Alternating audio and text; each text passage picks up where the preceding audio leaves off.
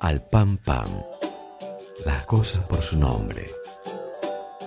Un espacio para urbanizar el debate rural, reflexionar acerca de la soberanía alimentaria, por una producción agraria de rostro humano, por una ruralidad con perspectiva de género. Alejandra Dixon, Corcho Martini y Pedro Peretti. Al pan pan.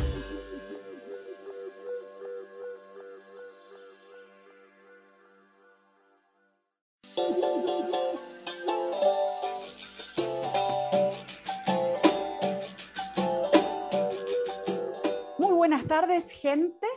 Eh, programa número 25, corchito 25, 25. En, de Alpampan por Viento del Sur, la querida radio del Patria, que hoy, 27, está cumpliendo un año de la primera transmisión. Si bien después eh, la, la- la programación continua creo que arrancó en septiembre, hoy, fecha muy, este, muy emblemática para la radio, la radio del Patria cumple un año de su primera transmisión.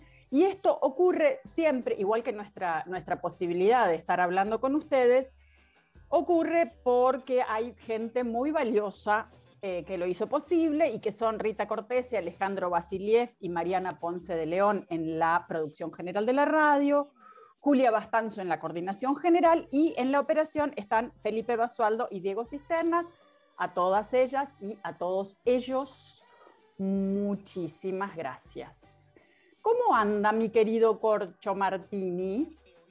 Bien, a nivel personal, con mucho trabajo, entre lo que incluye el trabajo en la tierra para previendo la futura siembra de zapallos y de choclos y podando las últimas cap- la último que queda del, de, la- de los plantas de durazno. Pero muy bien, y ansioso de transitar el programa número 25, número redondo. Número, Y- sí, ¿no? Número que nos gusta. No sé por qué nos tan- gustan esas cifras, pero sí. Y un tema tan importante. Y los que tenemos un- algún toque dando vuelta nos interesan los- las, las- las cosas cuadradas. Y bueno, y contento por tratar un tema tan importante como la comunicación en el sector, la conectividad, comunicación, la llegada. eh, un tema de- largamente tratado y que estamos con un compañero, con Martín, que es un especialista en el tema, ¿no? Muy bueno, que ahora en unos minutitos lo vamos a presentar como es debido. ¿Cómo anda mi querido Pedro Peretti? Extraordinariamente bien. Estoy cansado, cansado de que me vaya bien.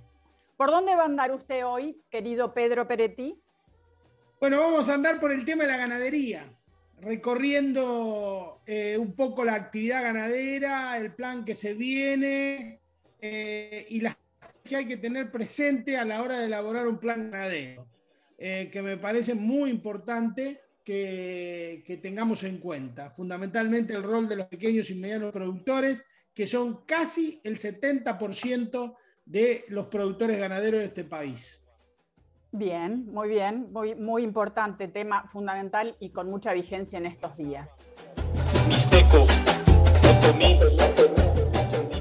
Al pan pan, las cosas por su nombre.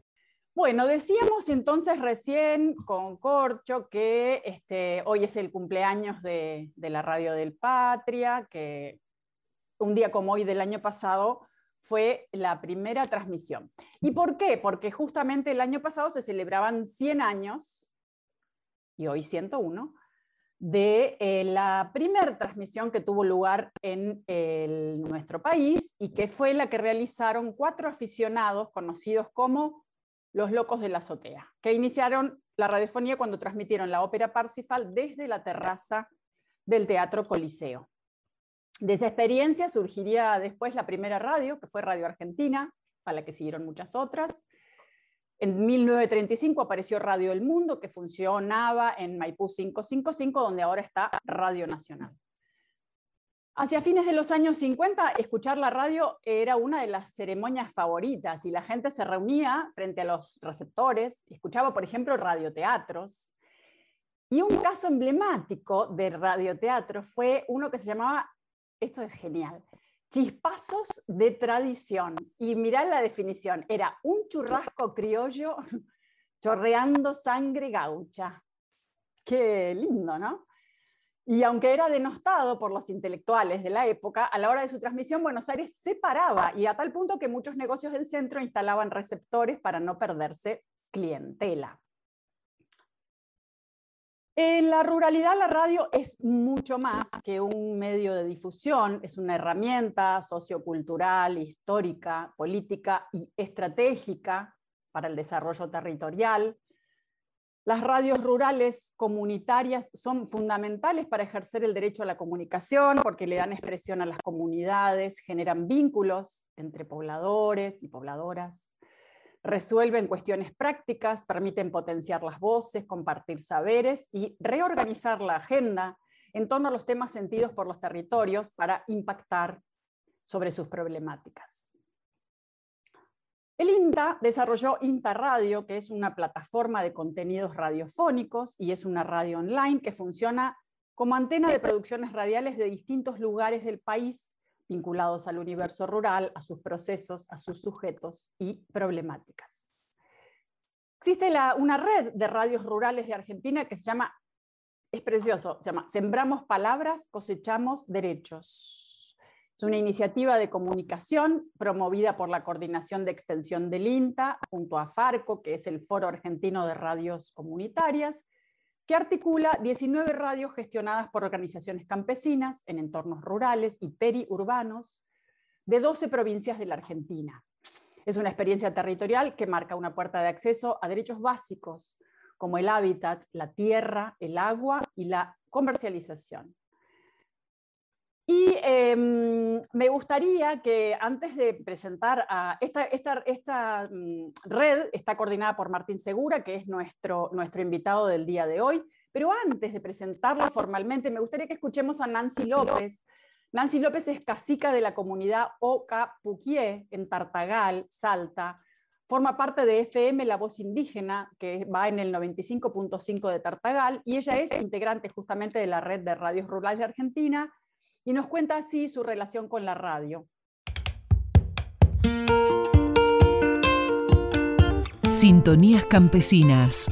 Voces que recorren 100 años de la radio en la ruralidad.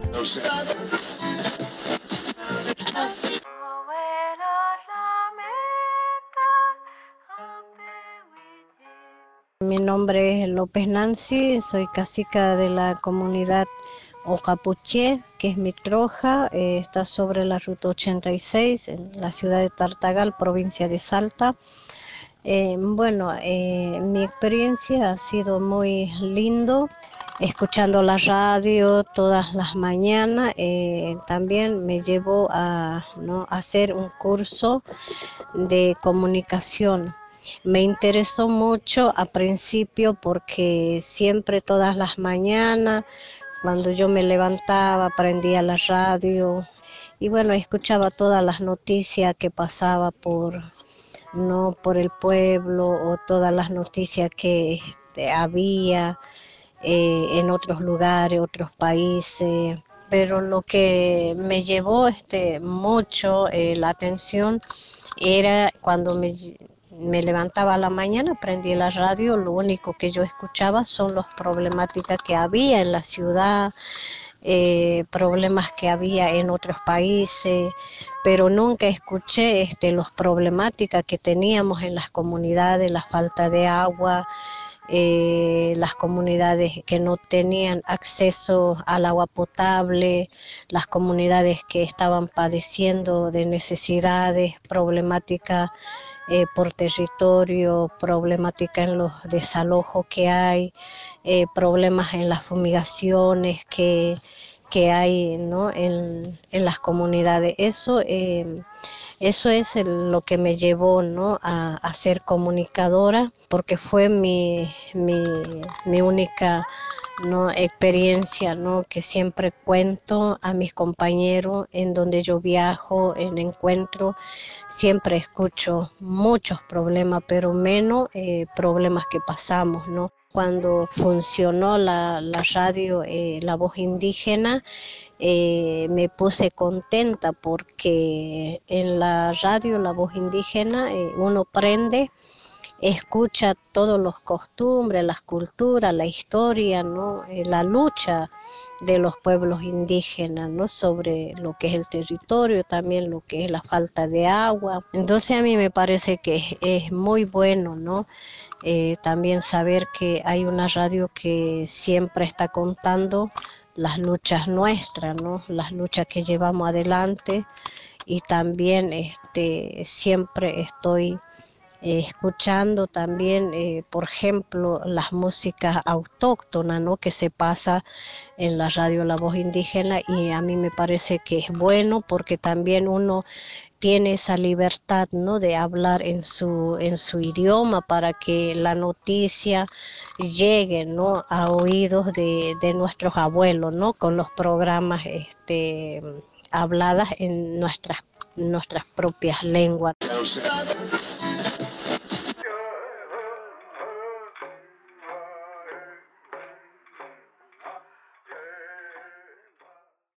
al pam pam, las cosas por su nombre.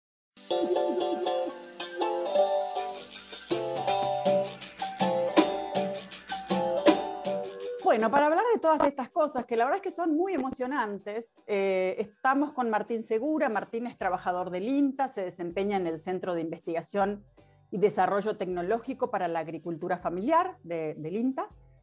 Es profesor de la Universidad de La Plata y la de Quilmes. Muy buenas tardes, Martín. Muy bienvenido al PAN y muchísimas gracias por aceptar nuestra invitación. Bueno, un gusto muy grande, Alejandra, Corcho, Pedro. Bueno, eh, un placer poder compartir este momento con ustedes. Eh, y un gusto estar para mí con dos personas que yo respeto y, y admiro mucho como Pedro y como el Corcho. Sí, la verdad es que nosotros estuvimos mirando un poquito cuando, cuando pensamos en la temática del programa, eh, pensando en el, aniversario de la radio y, lo fundamental que era la radio para el ámbito rural, quisimos, bueno, estuvimos mirando un poco, quisimos contactarte y, la verdad es que estuvimos mirando todas las iniciativas y son, además de increíbles, muy emocionantes. Así que bueno, queríamos este, conversar un poquito contigo esto sobre el derecho de la comunicación en la ruralidad, sobre el papel de la radio, etcétera, etcétera. ¿Cómo, cómo nació este, este, mm, esta red? Bien, eh, la red nace de una necesidad de las organizaciones. Eh, básicamente hay una demanda de doble sentido. Vos recién marcabas algo que es muy importante, que, que la radio es trascendental en los procesos de, desarrollo local, de, encuentro cultural, de acompañamiento, de ejercicio del derecho, no solo a la comunicación, sino a otros derechos de las comunidades rurales. Y hay diferentes modelos que a lo largo de la historia nos pueden marcar esto, desde eh, la implicancia de la radio tradicional AM, ustedes seguramente se acuerdan de eh, ese programa memorable que sigue estando hoy, que sigue siendo muy presente, que son los mensajes al poblador rural de todas las radios nacionales de, la República Argentina, que, servían de y sirven de comunicación y de encuentro en lugares y en parajes rurales donde no hay conectividad eh, de Internet, donde no hay señales de celular y donde la radio hace de eso, hace de teléfono, hace de conectividad a Internet, hace de encuentro, este, y es muy importante hoy o la radio acompañando procesos de alfabetización en América Latina. ¿no? Tenemos el caso de lo que fue en Colombia una radio muy conocida como Radio Sucatensa, que, que es eh, medio como uno de los hitos de la radio comunitaria en América Latina, que permitió el proceso de alfabetización de comunidades campesinas en Colombia, o la radio para el proceso de la revolución sandinista en Nicaragua, ¿no? Eh, eh, esencial en el proceso también de alfabetización. Bueno, yendo a tu pregunta, quizás el hito que marca un antes y un después en el ejercicio del derecho a las comunicaciones, no solo de las organizaciones de la ruralidad, sino de las organizaciones y sectores sociales, fue la ley de servicio de comunicación audiovisual. ¿no? La ley es ese hito que marca eh, un antes y un después en el marco de un escenario. Esa ley se daba en el marco de un gobierno que había abierto las puertas al ejercicio ¿no? de las políticas públicas de diferentes organizaciones. ¿no? Eh, en América Latina se da también en esos años un proceso muy interesante de aparición de los estados nacionales y populares, como se definen, y son estados que muchos dicen tienen la cara de los pueblos, ¿no? y en otros casos también, como lo que vivimos nosotros a partir del 2003, abren una estancia de gestión de lo público distinto, ¿no? donde las organizaciones participan de la gestión de lo público, donde muchos referentes de las organizaciones forman parte o empiezan a formar parte de las estructuras de gestión de políticas públicas. En ese escenario y con la ley, hay también una, una reconsideración por parte de las organizaciones de la ruralidad de las prioridades y de la importancia de ejercer el derecho a la comunicación.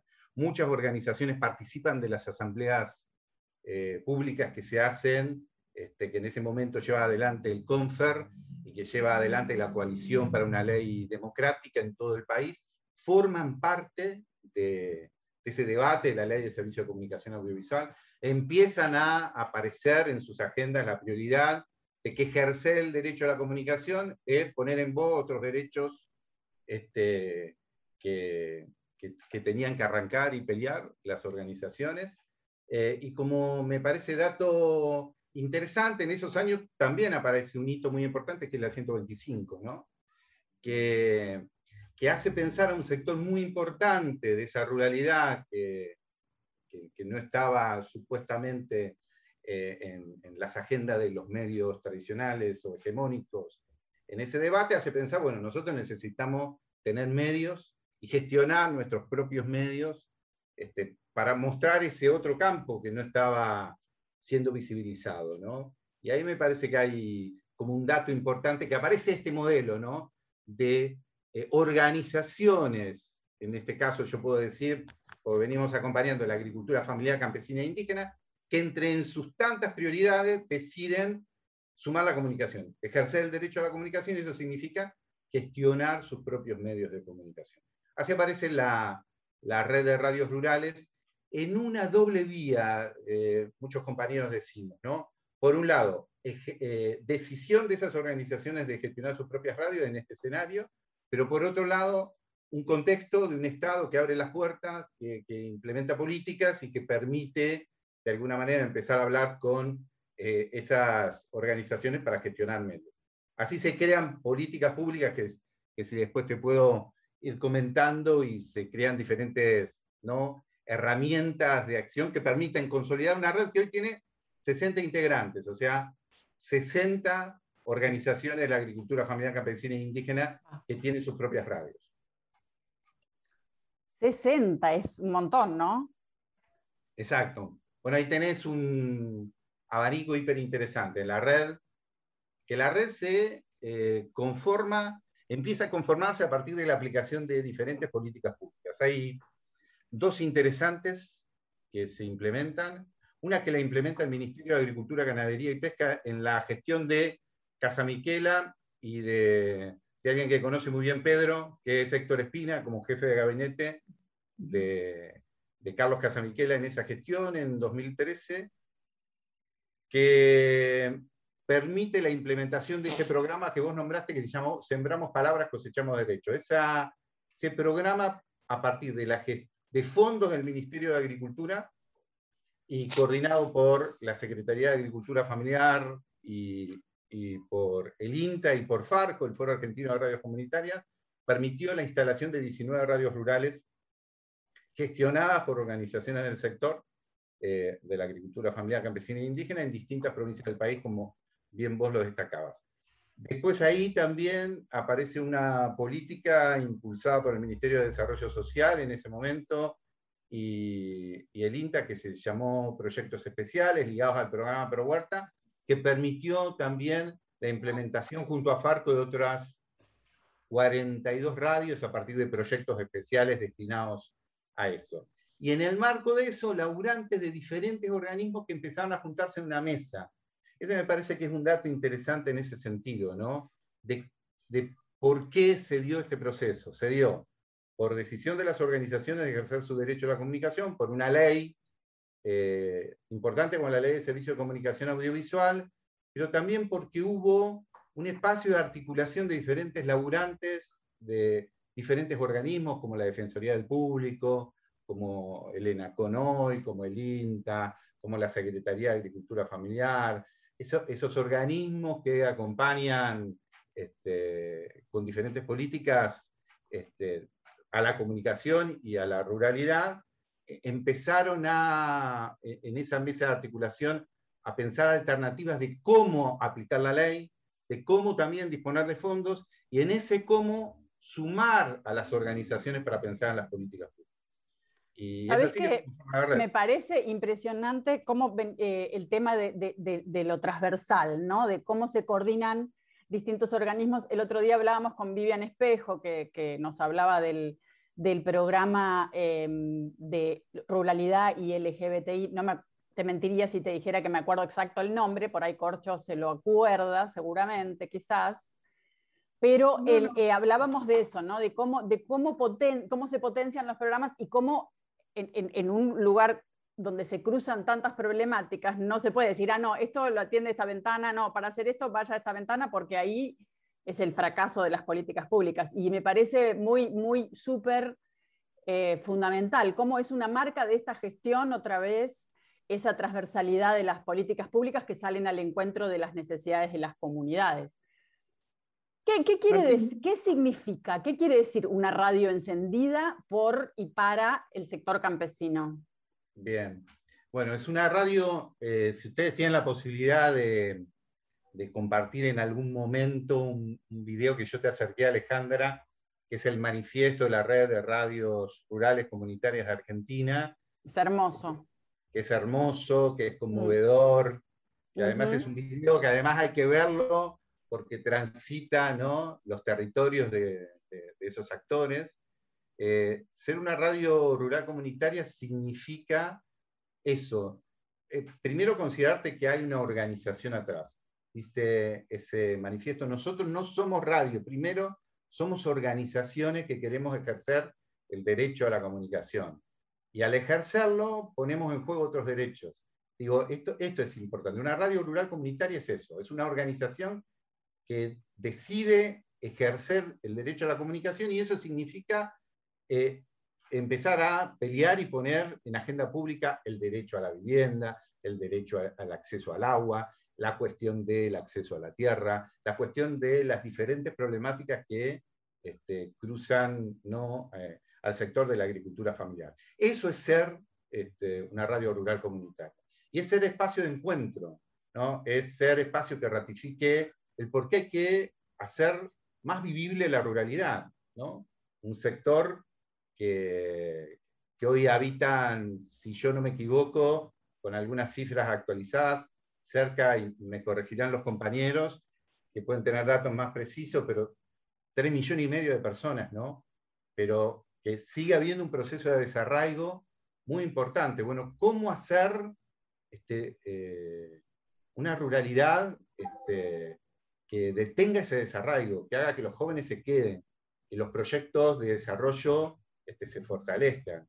Y eh, para estas organizaciones, una alternativa es la comunicación, es ejercer el derecho a la comunicación. ¿Por qué? Porque ponen voz y en discusión en la opinión pública estos problemas. Esta ruralidad que no es acompañada por políticas públicas, esta ruralidad, mira, hay un dato, nosotros estamos haciendo junto a ENACOM, cuando te digo nosotros es el INTA, un laburo, un relevamiento, una encuesta sobre conectividad y comunicaciones en parajes rurales. Eh, hemos empezado con un corte de 311 parajes rurales de todo el país. Ya tenemos un primer informe de eso. En esta situación de pandemia que ha, puesto en vidriera, que ha puesto en vidriera qué significa que cualquier ciudadano esté conectado, hoy la, la conectividad es todo, ¿no? Hoy el acceso a Internet es eh, recibir la información de que te tenés que ir a vacunar. Hoy eh, el acceso a Internet significa pagar un servicio. Hoy el acceso a Internet significa básicamente todo. En este informe que vamos a presentar en un par de semanas y que le adelantamos algunos este, números de, esto, de este primer conte de 311 parajes, el 40% de esos 311 parajes no tienen conectividad. Y si sumás los que tienen mala conectividad o regular conectividad, estoy hablando de parajes rurales, poner un tope de 2.000 habitantes. Este, si haces ese análisis, o sea, a ese 40 le sumás los que tienen mala y regular conectividad, es el 80% de los habitantes de esos parajes que, o, no tienen, o tienen mala, o tienen regular conectividad. Entonces, uno piensa, ¿qué proyecto de ruralidad vivible este, podemos construir ante ese escenario? Entonces, debe haber políticas públicas que empiecen a trabajar sobre eso. Este, perdón, Martín, Pedro. Eh, no, eh, en el sentido que aporta Martín, eh, la construcción del ARSAT 3, que se está desarrollando ahora, tiene como objetivo central ese de brindar conectividad a toda la Argentina rural y creo que es un, aporte, es un aporte muy importante que demuestra que es el campo nacional y popular el único que se puede llegar a ocupar de esas situaciones donde no hay votos. ¿eh? Eh, yo vivo acá en un lugar que tengo una conexión de internet perfecta, pero porque hay una cooperativa. Y acá a 20 kilómetros estamos negociando ahora un subsidio muy importante para que la cooperativa de paz le pueda llevar eh, internet a la vanguardia, que tiene 800 habitantes, a Cepeda, que tiene 500, a Godoy, que tiene 1200, que están sin conexión de internet y reemplazar, por ejemplo, pudimos reemplazar en Juncal, que tiene 1.200 habitantes, porque estaba Cablevisión y Cablevisión de un día para el otro cortó los servicios y se fue y los dejó a todo en banda. Entonces, las cooperativas han jugado un rol muy, muy importante junto con el Estado, esto que viene contando Martín, en el tema de, la comunicación. Eh, por eso quería, quería hacer ese, ese, ese comentario porque no hay ruralidad posible si el desarrollo científico técnico no llega a todos los rincones del país. Eso es clave. También pasa lo mismo con el SACOM B4 que largamos el año pasado y cuya información está siempre disponible para los grandes productores y los pequeños productores eh, no tienen acceso cómo utilizar esa información sobre la, sobre la humedad, sobre el suelo y sobre cómo apropiarse de esa información que genera el satélite. Cuestión que en eso el, Ministerio de Ciencia y Técnica, que está Roberto Salvareza a cargo, tiene una preocupación muy grande y trabaja muy, pero muy bien. ¿eh? Hay que reconocer que es un ministerio que trabaja en forma excelente. Pedro, perdón, para, los que no saben, ¿por qué no nos contás un poquito del SACOM? ¿Qué, ¿Qué utilidad tiene? ¿Qué información brinda? Es un satélite que mandamos junto con los italianos, es el único satélite que hay que emite información para el sector rural, como ah. la humedad, como los vientos, como, como las inundaciones, previendo inundaciones. Tiene una importancia extraordinaria. Tan extraordinaria es que Copatel armó una plataforma para capturar esa información y vendérsela a las empresas desde Uruguay, por ejemplo. No. Eh, claro, es un, avance científico. A lo mejor el Corcho conoce mejor que yo, porque él es ingeniero y yo no llegué ni a la, ni a la secundaria.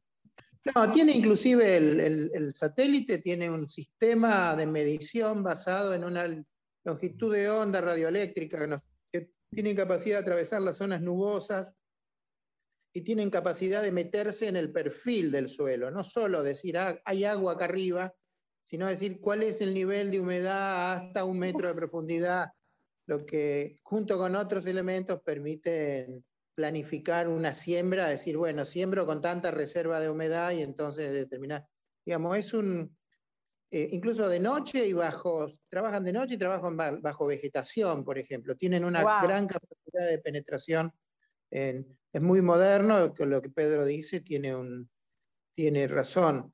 Y justamente, una de las cosas que quería agregar, la conectividad, la comunicación sirve para que pequeños, pequeñísimos productores dispersos en 150 millones de hectáreas, no están en una hectárea, en 10 hectáreas, eh, normalmente en, situaciones de pobreza, de aislamiento, en donde tienen el lugar más cercano con gente a 20 kilómetros, a 30 kilómetros, se necesita imperiosamente de eso, muchos sectores en el marco de la pandemia sobrevivieron gracias a los niveles de conectividad, de comunicación, porque, por ejemplo, pudieron organizar sus ventas, pudieron organizar sus compras, se enteraron de las cuestiones vinculadas a los programas sanitarios, al acceso. Entonces, digo, yo creo que es una prioridad absoluta que tiene que tener cualquier gobierno de, signo nacional y popular que interese la integración, porque entre otras cosas, y para seguir agregando cosas, la conectividad, la conexión implica la posibilidad del acceso a la tecnología, acceso a las novedades, al acceso,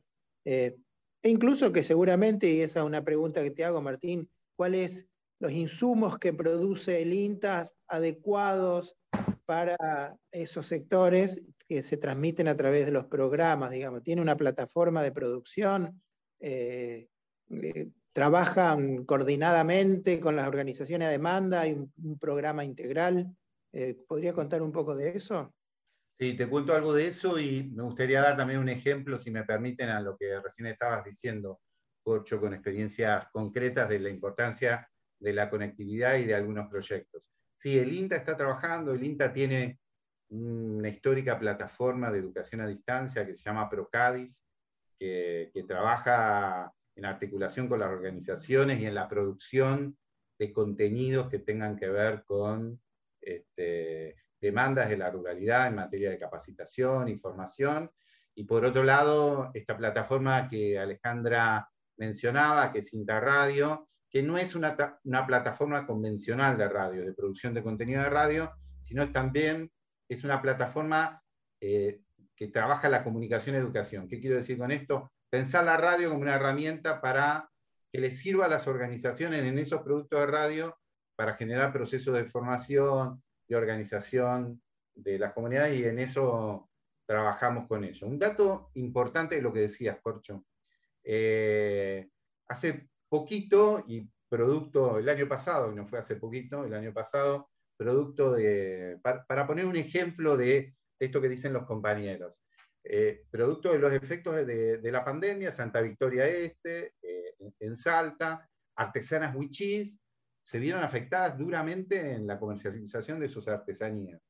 El INTA, eh, junto a la Secretaría de, Agricultura Familiar, este, y el ENACON empezaron a pensar en cómo eh, trabajar esa, problemática. Y pensaron con las artesanas una tienda virtual. Este, o sea, que las artesanas pudieran vender sus artesanías en la virtualidad se diseñó la tienda, se hizo una capacitación con ella, cuando se quiso implementar, empiezan a ver lo que pasa muchas veces con las políticas este, públicas trabajadas en la urgencia, ¿no? ¿Qué pasó? Eh, primero, la conectividad era mala, ¿cómo iban a comercializar? Segundo, las artesanas no tenían este, tecnologías. Entonces ahí eh, la articulación entre los organismos permitió que NACOM consiguiera las tablets para las artesanas, eh, que mejorara a partir de, eh, ahí rápidamente en vio que había una cooperativa en el sector que estaba recibiendo fondos y como ente regulador le dijo a la cooperativa, che, tenés que dar internet también acá por los fondos que estás manejando. Entonces mejoró la conectividad, se hizo una capacitación y hoy las artesanas este, están comercializando sus artesanías vía esta tienda virtual. E, este es un ejemplo, de, como decía eh, el corcho, como dice Pedro, de por qué es importante este, mejorar en la ruralidad este, eh, la comunicación y la conectividad y cuál es el impacto que esto tiene en proceso de desarrollo. Y me viene a la cabeza algo que tiene que ver con algo que me decías vos, Alejandra. A, mí me gusta poner ejemplos concretos de experiencias que nos permitan ¿no? como visibilizar esto. ¿no? Vos me decías que es una radio comunitaria rural y me venía a la cabeza una radio de Medanitos eh, en Catamarca, FM Horizonte, que es gestionada por una organización campesina que se llama Campa, y por BP, Bienaventurados los Pobres, una organización este, que trabaja acompañando este proceso, que eh, están involucrados, que estuvieron involucrados en Medanito con la problemática minera. Ahí la problemática que se encuentran los productores este, en un momento es que la minería fue avanzando sobre los accesos a agua que les sirven a esos pequeños productores para producir.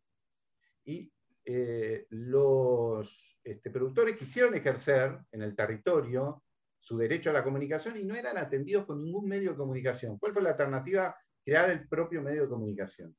¿Para qué la radio? Para generar una voz que empezara a aparecer en el éter donde pudieran mostrar una problemática que los medios hegemónicos no ponían, porque los medios hegemónicos, los medios tradicionales, no digamos hegemónicos, digamos hasta los medios tradicionales del lugar, no ponían, ¿por qué? Porque se perdían la pauta este, de la empresa ¿no? Entonces, ¿por qué una radio comunitaria? Por estas cosas.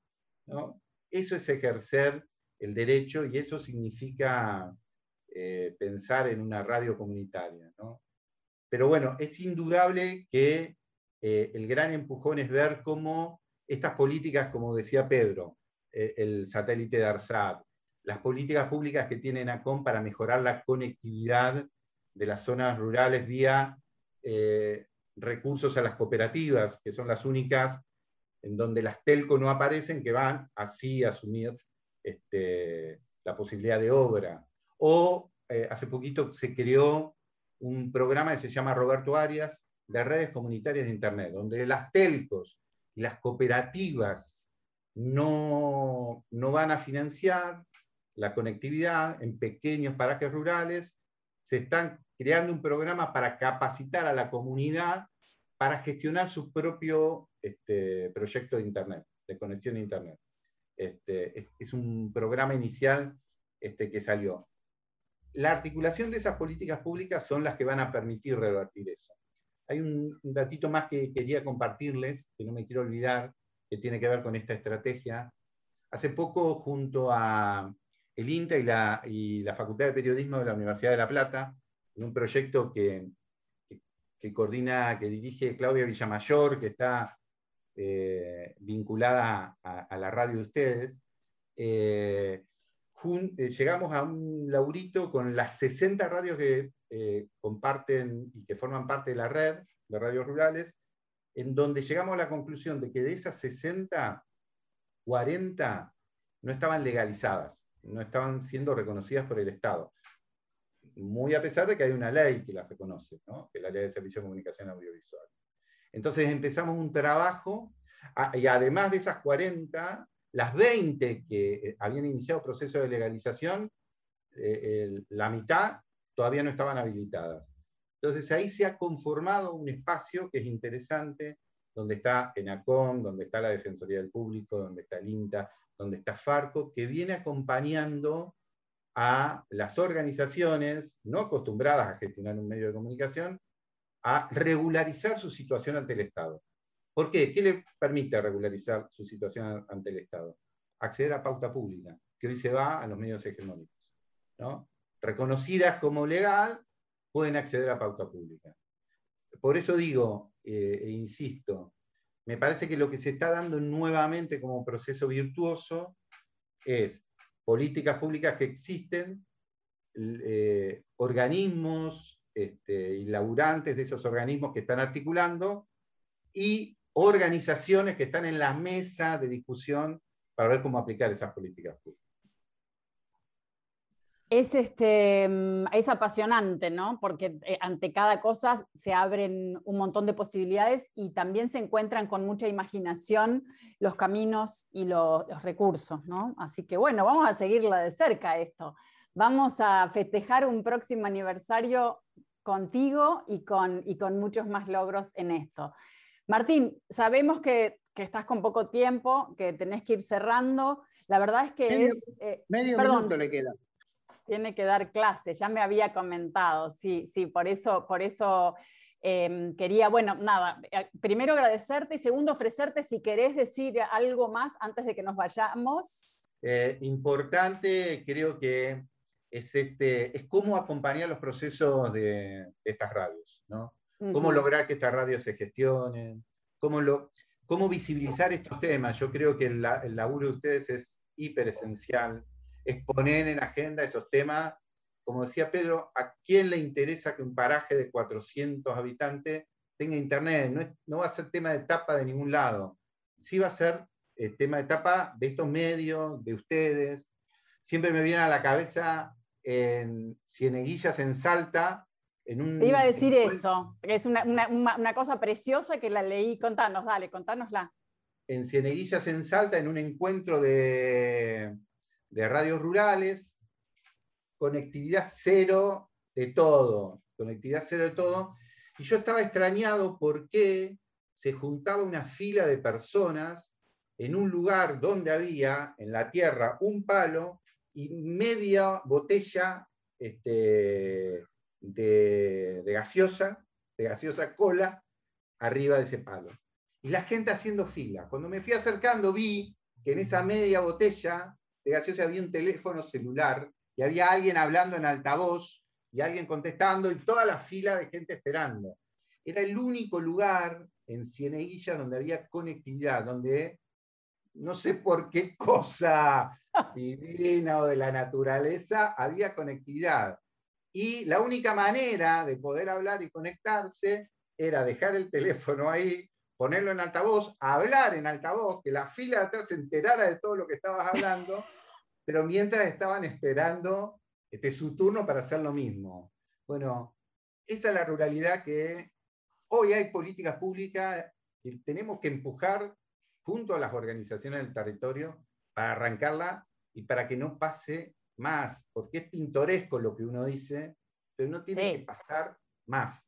Tal No tiene cual. que pasar más, y menos en un gobierno. Pedro, Pedro debe saber de qué hablo, pero pilas de veces cuando vos estás en el campo, te tenés que subir a la punta del molino con el celular para poder hablar haciendo equilibrio de allá arriba, porque allá arriba hay señal. Entonces, eso es, marca, marca, ratifica lo que se está hablando, ¿no? Claro, es divertido eh, contarlo, pero no, como dice. Martín, no tendría que, que ocurrir más. Estaba. em, Puedes contar eh, si no te caes. ¿Cómo, perdón? Es divertido contarlo si no te caes. Tal cual, si no, ca- casi que no lo puedes contar. Eh, la en, en Cieneguilla, si no me equivoco, hay una radio gestionada por una comunidad de Diaguita Calchaquí, ¿es así? Exactamente, exactamente. que, no que funciona con paneles solares, porque en la zona no hay luz, no hay internet, que funciona con un sistema VHF, que se comunica con todos los parajes y con instituciones de la comunidad, como la escuela, la sala de salud, la policía, el INTA, y que, por ejemplo, cumple la función de comunicar las fechas de vacunación de los animales hasta darle mensaje de cumpleaños a los habitantes, ¿no? Hasta los mensajes más terribles también. ¿eh? Mm, Eh, Eh, hay un dato, mirá, me, viene a la ca- me, me vienen imágenes, ¿no? FM La Chicharra de Goya, Corrientes. Eh, es una FM eh, que la arrancaron mujeres campesinas que se organizaron. Eh, productoras familiares campesinas de- del lugar, ligadas en muchos casos a las ligas agrarias, este, Mm. vinculadas a la historia de las ligas agrarias. Eh, una doña en una conversación justificó por qué la radio. Dijo, porque nosotros aparecemos en los medios tradicionales únicamente cuando salen las necrológicas. O sea, los medios me nombran o nos nombran cuando ya no estamos. Este, Claro. Qué fuerte, que ¿no? Por eso queremos tener nuestro propio medio, que no queremos esperar ese momento. Claro, Yo cuento, claro. una, yo cuento una anécdota y le- lo dejamos libre a este señor, pero en Goya también, en Corriente, en un paraje rural muy alejado, en un momento en la Secretaría de Agricultura Familiar, en- de la línea de media tensión, conseguimos transformadores de 40 para darle corriente. Y nosotros todos contentos fuimos a hacer un video para difundir la cosa y la primera pregunta que le hacemos a un señor, una señora, Digo, ¿y cuál es la, qué, qué es lo que siente usted? ¿Qué le, qué? Dice, y ahora, ahora de noche vemos.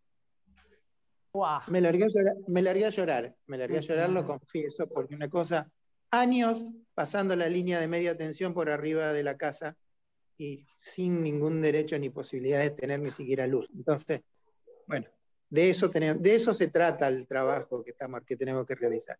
Total. De eso se trata, qué fuerte. Bueno, hermoso también, conmovedor. Gracias, Martín. Eh, bueno, sabés que es- las puertas virtuales de esta casa están siempre abiertas.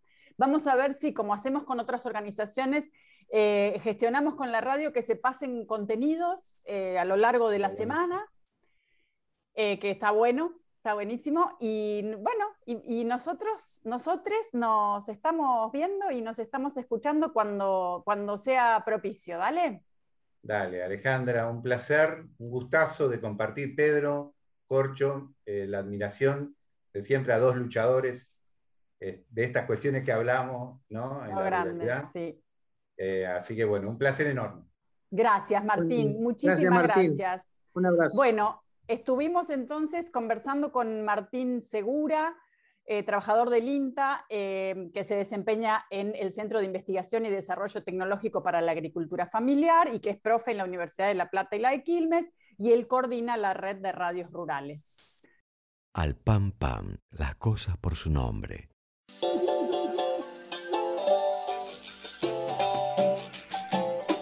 Bueno, qué, qué bárbaro, ¿no? Cuántas, siempre lo decimos, pero cuánta gente haciendo cosas, cuántas experiencias interesantes y lindas y conmovedoras, ¿no? Que- de, las que siempre, de las que siempre podemos aprender. Cuánta gente talentosa haciendo cosas y realmente es impresionante.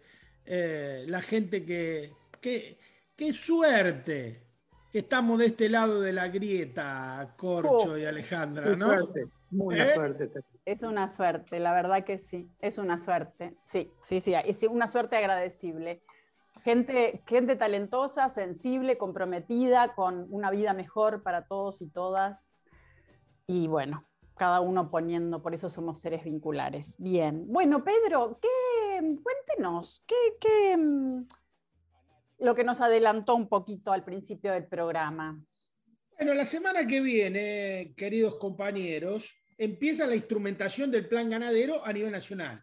Este plan ganadero que se anunció como la necesidad de, elevar eh, la producción de carne de 3 millones de toneladas a 5 millones de toneladas, eh, la necesidad de, para tratar de cubrir la demanda interna y poder seguir exportando, es un plan que nosotros siempre decimos lo mismo, que la ganadería necesita tiempo, necesita previsibilidad, necesita tiempo. Un ciclo ganadero tiene como mínimo cuatro años, ¿eh? y por eso siempre decimos que el problema de la ganadería no es ideológico, sino que es biológico, hay que esperarla. No hay una vaca de izquierda que pueda tener cuatro terneros al año, ni una de derecha que tenga cinco. Todos tienen uno, todos tar- tardan 289 días eh, para parir, todos, eh, en fin, hay que hacer un proceso de destete, de recría, de engorde, faena y venta.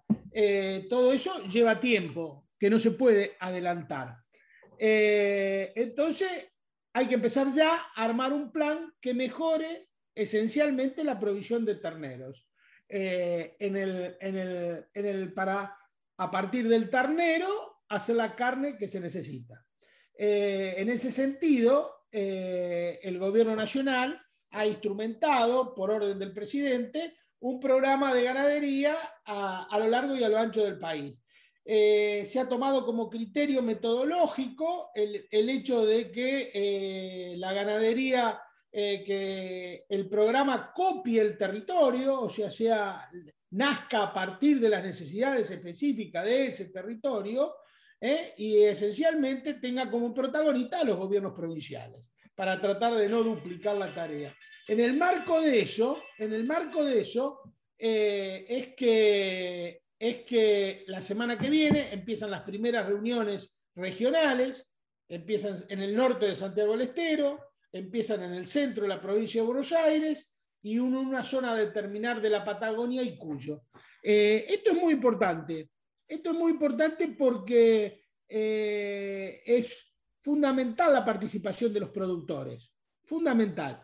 La Argentina tiene 230.000 productores ganaderos inscritos según el SENASA, de los cuales el 70%, o sea, 160.000, son pequeños productores ganaderos. Ahí es donde tenemos el principal problema de falta de eficiencia a la hora de destetar. Solamente se desteta el 40% de los terneros. Y ahí hay que poner el, hincapié fundamental, fundamental. Y yo creo que en este programa, que está muy bien enfocado, que tiene muchas, muchas, muchas buenas intenciones, falta la inclusión más activa y total del INTA. Debe convocárselo al INTA que tiene una gran sapiencia en materia de ganadería, que tiene un desarrollo territorial a lo largo y ancho del país, pero que solamente ha sido convocado a la hora de consulta, no a la hora de elaborar y de trabajar y de incluirlo en este plan. Y me parece que eso sí es muy importante. Otro tema muy importante que esperemos que se incluya a partir de ahora es la segmentación de los beneficios que puede traer este plan. O sea, nosotros tenemos que tener una política absolutamente diferenciada para los pequeños productores, muchos de los cuales no tienen acceso siquiera a, líneas de créditos, que no tienen, no tienen ni monotributo social, porque el Corcho sabe bastante del tema del monotributo social, que fue uno de los autores, y que ahora tampoco tienen monotributo social a partir de, de lo que pasó en el gobierno anterior, y que hay que restituirlo inmediatamente. Entonces tenemos que contemplar esas características, y no sé si el plan la va a contemplar. Nosotros tendríamos que garantizar desde el gobierno nacional que se contemple esta característica y que haya un programa específico de ganadería para pequeños productores sin acceso bancario. El plan hace mucho hincapié, mucho hincapié en beneficios impositivos y en beneficios eh, crediticios destinados a mejoras prediales, a, retener novillos, a, a, darle más peso y todo lo demás, cosa que está bien. Pero tenemos que tener en cuenta que hay una franja de productores, una franja de productores muy importante que no, tiene, no puede pasar ni por la vereda del Banco Nación o del Banco Provincia de Buenos Aires o de los bancos provinciales. Entonces hay que poner hincapié en eso, hay que mejorar esos detalles. El, ministro Basterra lo tiene, lo tiene bastante en cuenta la situación porque él sabe que la ganadería eh, eh, es una cuestión de proceso, no es una foto, ¿eh? son procesos que hay que ir ajustando constantemente para tratar de mejorar. A veces hay que poner hincapié en el tema del destete, después a lo mejor en el aumento del precio de faena, en el engorde, en el precio del maíz. O sea, es un proceso eh, que tiene su complejidad y que hay que saberlo copiar correctamente desde las políticas públicas. Pero siempre un gobierno nacional y popular, cuando habla de ganadería, debe tener en cuenta que hay que segmentar las políticas públicas y que debe apoyar, nuestra política se debe apoyar en el tema de los pequeños y medianos productores. Así como cuando hablamos de las conexiones a Internet, que estuvimos hablando recién con Martín, hablamos de las pequeñas poblaciones rurales, es igual, hay que segmentar. Nosotros nacimos a la vida política para resolver el problema al pueblo, a la gente común, a la gente de a pie. Para cagarle la vida a la gente, ya está la derecha que lo hace extraordinariamente bien y no necesita ninguna ayuda. Nosotros vinimos para mejorar todas esas condiciones, por eso tenemos que tener el principal ojo puesto en ellos, en los sectores más débiles, más pobres, más desposeídos, más alejados, con menos derechos, ahí debe estar la mano del campo nacional y popular. Y yo creo que en la ganadería es exactamente igual, porque hay un segmento muy grande de pequeños ganaderos que se debe recuperar y tener en cuenta. Claro, es como recién, tal cual, recién me, mm, eh, lo, vinculaba con lo que habías dicho del SECOM y cómo, eh, ¿quién? Grobocopatel lo está usando, lo está triangulando desde Uruguay y cómo a, a, veces las políticas públicas terminan siendo aprovechadas por, por quienes no serían los destinatarios de ellas, ¿no? Este... Depende, depende, porque hay políticas públicas, porque el problema es cuando se pone a todos los productores en una misma bolsa sin diferenciar, es porque esas políticas públicas están destinadas a los grandes productores y no a los pequeños. ¿Eh? A la diferenciación, un gobierno es más progresista y más popular cuanto más diferencia sus políticas públicas en materia agropecuaria a partir del tamaño y del volumen de los productores agropecuarios. ¿Eh? A partir del tamaño de la explotación que tiene y de los volumen que cosecha. ¿Eh? Ahí es cuando se... Esa es la vara para medir si un gobierno es nacional y popular o no. Cuando metemos a todos en la misma bolsa, es una medida que siempre favorece al más grande. Tiene que estar la ley, el programa, explícitamente contemplado a favor del más débil, porque si no, se, si no está explícitamente contemplado a favor del más débil, se transforma en una prerrogativa para el más grande. Esto lo decía Scalabrini Ortiz hace muchísimos años ya, eh, no es un invento de este tiempo, pero es absolutamente así. Eso, eso es la clave. La pequeña eh, agricultura, agricultura familiar, chacarera, campesina, eh, indígena, eh, genera arraigo, genera trabajo, genera prosperidad en los pueblos, genera vida social.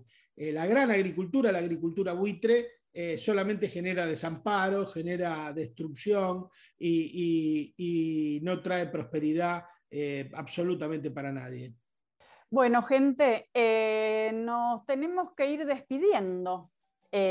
pasó, pasó el programa 25 y mm, antes de, presentar la canción con la que nos vamos a ir yendo, no me quiero olvidar de decirles que em, este programa se repite, repite mañana sábado a las 9 de la mañana y después va a quedar eh, colgado como podcast en el Spotify de la Radio Viento del Sur.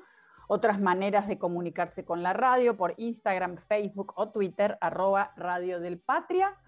Dicho esto y despidiéndome de mis queridos compañeros, les cuento que nos vamos a ir escuchando una se llama Canción del Río, es de Silvina de Faveri. Esto pertenece eh, también al programa, mm, tiene que ver con la red de radios rurales, eh, se llama Música, Músicas y Territorios, es un material de la red de radios rurales, del INAMU y de Interradio, que recorre los lugares donde están las radios, su geografía en la voz de Julia Senco y las canciones de los y las artistas del, proyecto. Dicho esto, muchas gracias, muy buenas tardes. Nos vamos escuchando a Silvina de Faveri y su canción del río. Ya no serás tú, ahora eres nosotros. Las calles de tierra nos traen aromas e historias ocultas. Poco a poco llegamos a Tucumán.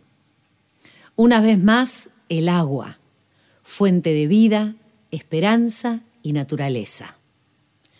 Ella también nos acompaña y nos deja una canción del río mientras le pedimos suavemente que nos ayude a alejar nostalgias.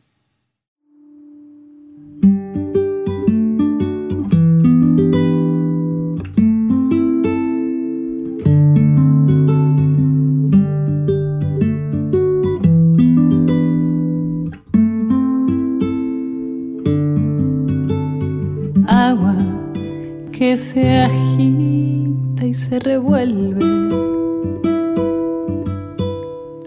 Agua que me inquieta, que me envuelve. Agua cristalina, transparente. Otras veces turbia de repente.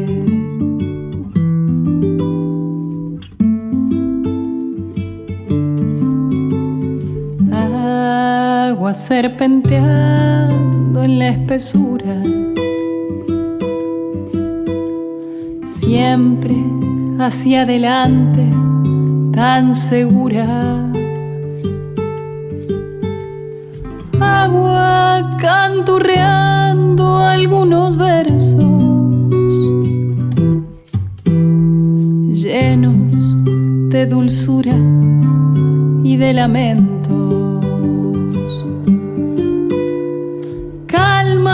Sed y la torpeza. Llévame a tu orilla con tibieza. Dame de beber de tus entrañas. Deja que se aleje la nostalgia.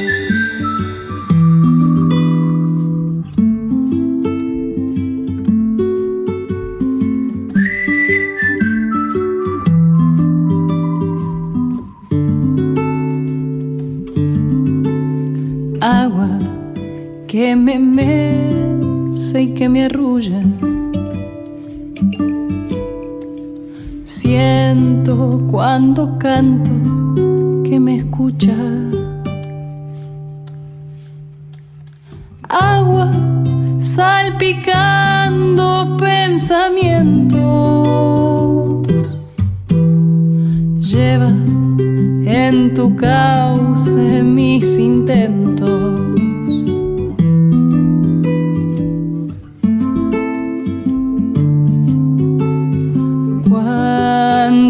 Estoy adentro de tu abrazo. Siento florecer todo mi canto. Agua que acaricia y que contiene. Bésame la piel mientras me quede. Cálmame la sed y la torpeza Llévame a tu orilla con tibieza. Dame de beber de tus entrañas. Deja que se aleje la nostalgia. Deja que se aleje la nostalgia. Deja que se aleje la nostalgia.